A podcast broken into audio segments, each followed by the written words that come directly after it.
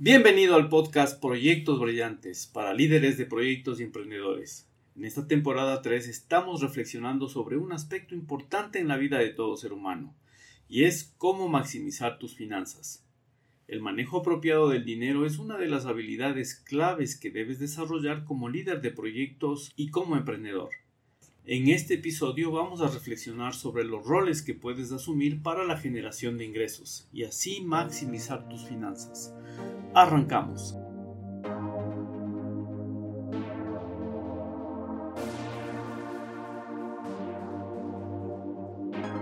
Muy buenas a todos, soy Franz Tufiño y este es el podcast Proyectos Brillantes dirigido a líderes de proyectos y emprendedores que quieran compartir, descubrir y aprender claves para que sus proyectos, sean estos pequeños o grandes, tengan resultados espectaculares, extraordinarios, que cumplan con el propósito para el cual fueron creados, dejando un legado, un aporte que contribuye a hacer de este mundo un poco mejor. El mundo está cambiando muy rápido y los líderes necesitamos desaprender, aprender y reaprender de forma permanente. Necesitamos reconocer los obstáculos internos y externos y luego necesitamos tener la motivación necesaria para superarlos y alcanzar los resultados esperados. Los roles que vamos a describir a continuación implican una mentalidad, una actitud respecto a la manera de generar ingresos y vale aclarar desde ya que no son mutuamente excluyentes, es decir, puedes tener varios roles simultáneos. El primer rol para generar ingresos es el de ser empleado o asalariado. El rol de empleado consiste en intercambiar tu tiempo por un paquete de ingresos o beneficios determinados. El ser empleado es un buen inicio sobre todo cuando quieres ganar experiencia laboral, cuando quieres aprender sobre un producto o servicio específico, quieres darte a conocer en el mercado. El nivel de ingresos que puedas lograr como empleado van a depender al menos de los siguientes factores. 1. Tu nivel de educación. 2. Tu calificación como empleado. 3. El área de especialización. 4. La experiencia laboral. 5. La demanda de la profesión. 6. El lugar de trabajo. 7. Las políticas salariales de la empresa a la que estás aplicando. 8. La ubicación geográfica. 9. El nivel de responsabilidad. Y 10. El cargo y jerarquía dentro de la empresa. Las desventajas que tiene el ser empleado en mayor o menor grado dependiendo de la empresa empleadora y del cargo que tengas son los siguientes. Falta de libertad y flexibilidad en cuanto a horarios y tareas. Limitaciones en la toma de decisiones y en el control sobre el rumbo de la empresa.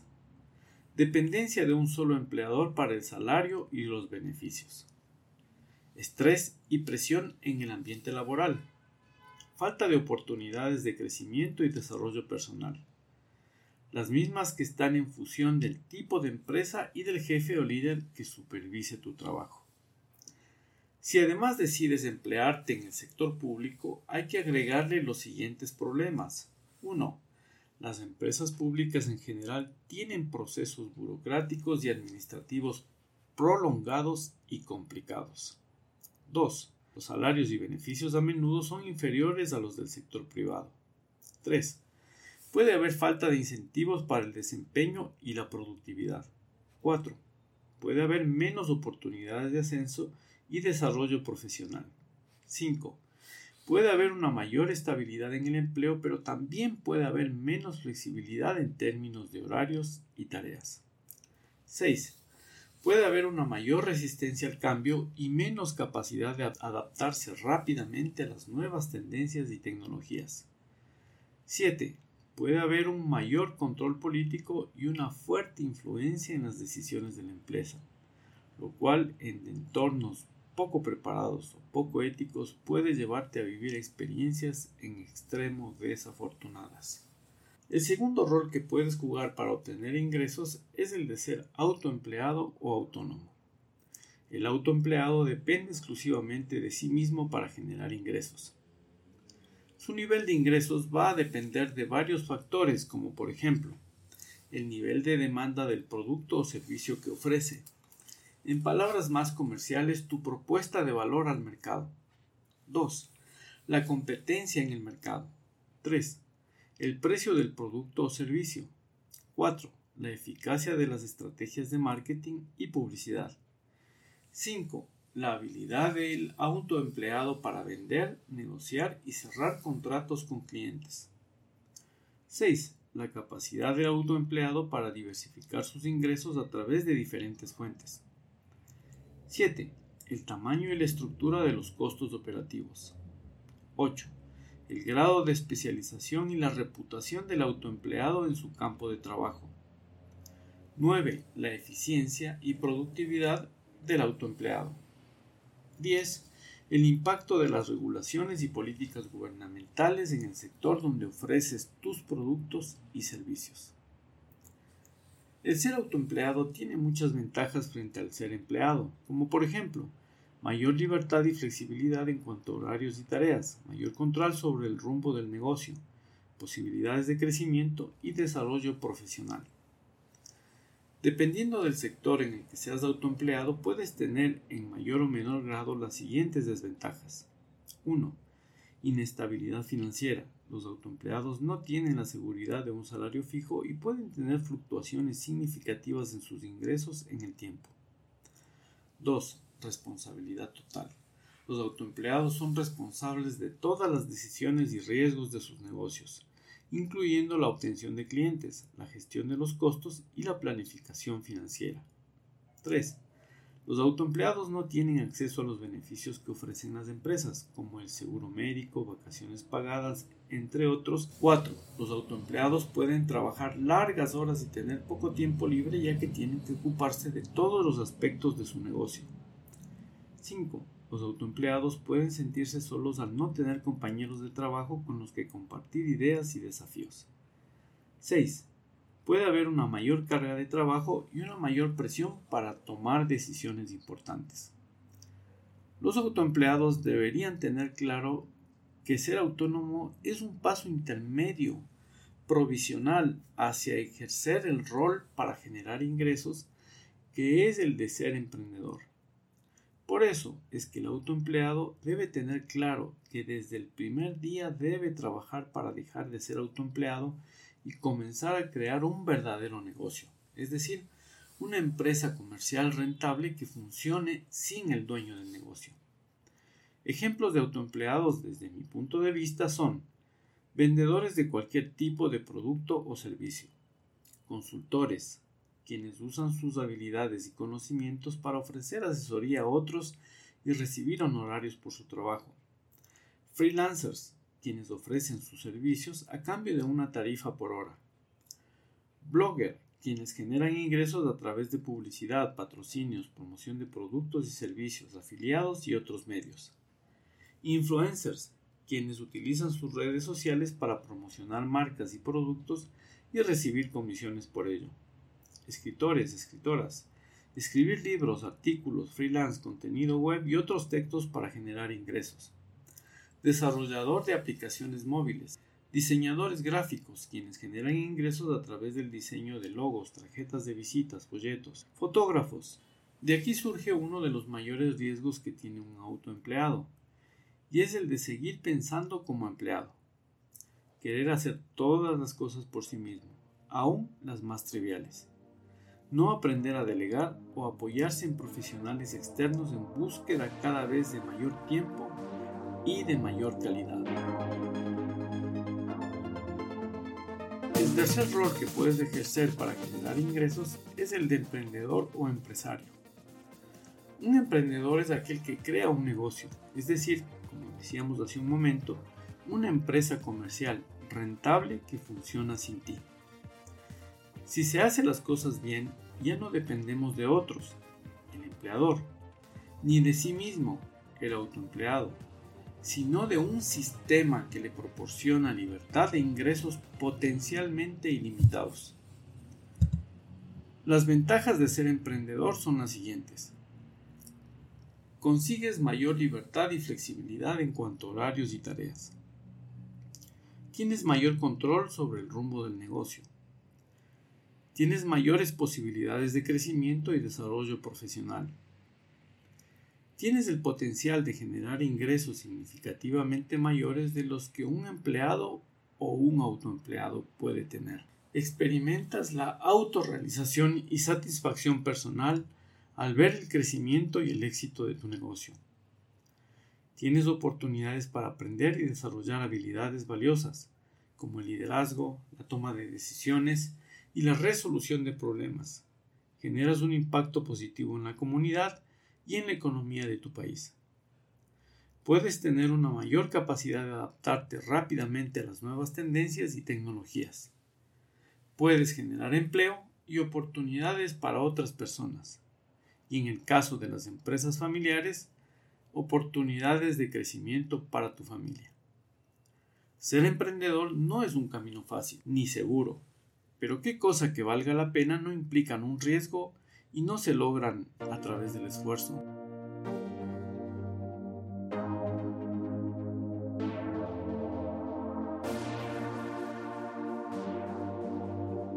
Ahora que conoces los tres roles, te pregunto, ¿en qué rol están tus familiares y amigos? ¿En cuál de los roles estás tú? ¿En cuál de los roles te gustaría estar? Sin lugar a dudas, tu entorno influyó en el rol en el que te encuentras ahora. Si has llegado a este punto, te invito a reflexionar si este es el rol en el que te gustaría continuar tu vida. Theodore Roosevelt decía, es mucho mejor atreverse a cosas muy difíciles conquistar triunfos grandiosos, inclusive amenazado por el fracaso, que alienarse con los espíritus mediocres que no disfrutan mucho ni sufren mucho, pues viven en una penumbra donde no conocen ni victorias ni derrotas. Creo por mi experiencia personal que los dos primeros roles, es decir, el rol de empleado y el rol de autoempleado, son una escuela para acceder al tercer rol, el rol de emprendedor. Es importante ir construyendo un sistema de ingresos variables múltiples a lo largo de la vida. Unos ingresos serán de corto, otros de medio y otros de largo plazo. De mi experiencia te puedo asegurar que mientras más éxito tienes en el rol de empleado o de autoempleado, más trabajas y menos tiempo tienes. Todo lo contrario ocurre en el rol de emprendedor en el que cuando más éxito, tienes, más tiempo libre tienes disponible. Si quieres cambiar de rol económico, la mejor recomendación es que conserves tu rol actual y dediques unas horas a trabajar en el siguiente rol. Si eres empleado, sería el de autoempleado. Cada rol tiene unos valores muy distintos, creencias y mentalidades. Mientras el empleado busca seguridad, el autoempleado busca autonomía y el emprendedor busca libertad financiera. Cada rol tiene además objetivos distintos. El empleado busca un mejor empleo. El autoempleado busca hacerlo todo.